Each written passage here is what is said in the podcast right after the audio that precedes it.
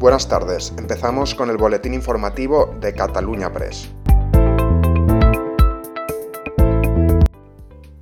Y empezamos con política. La delegada del gobierno en Cataluña, Teresa Cunillera, ha comunicado este viernes al presidente del gobierno, Pedro Sánchez, su voluntad de dejar el cargo al frente de la delegación del Ejecutivo Central en Cataluña.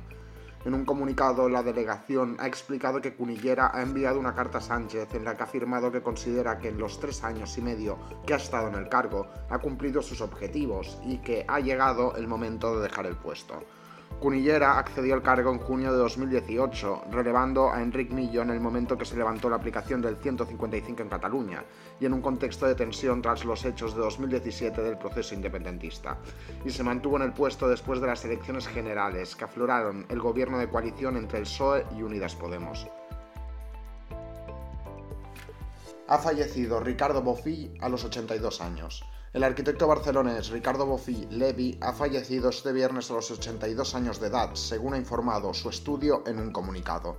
Nacido el 5 de diciembre de 1939, se formó como arquitecto en la ETSAP y la Universidad de Ginebra, y además ha creado alrededor de un millar de obras en 40 países.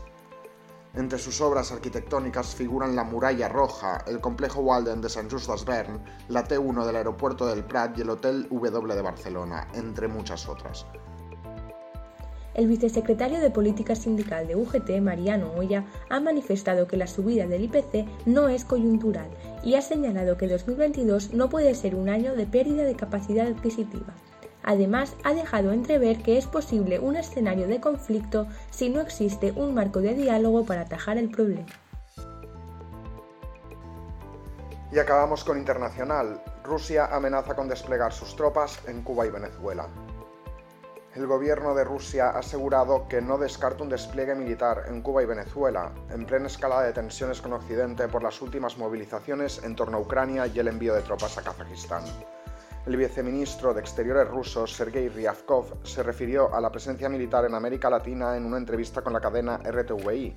No quiero confirmar o descartar nada, ha declarado Ryabkov, quien ha matizado que todo depende de los pasos que den Estados Unidos. En este sentido, el viceministro defendió el derecho de Moscú a reaccionar ante hipotéticas provocaciones, si bien apostó igualmente por la diplomacia para resolver cualquier disputa con otros países, también con la administración que encabeza Joe Biden. La cartelera de este viernes 14 de enero lleva a los cines españoles Scream, la nueva entrega de la popular saga de cine de terror, el drama francés Madeline Collins y la cinta Pájaros enjaulados. Lunáticos es la propuesta para el público infantil. Y esto es todo por hoy, seguiremos informando.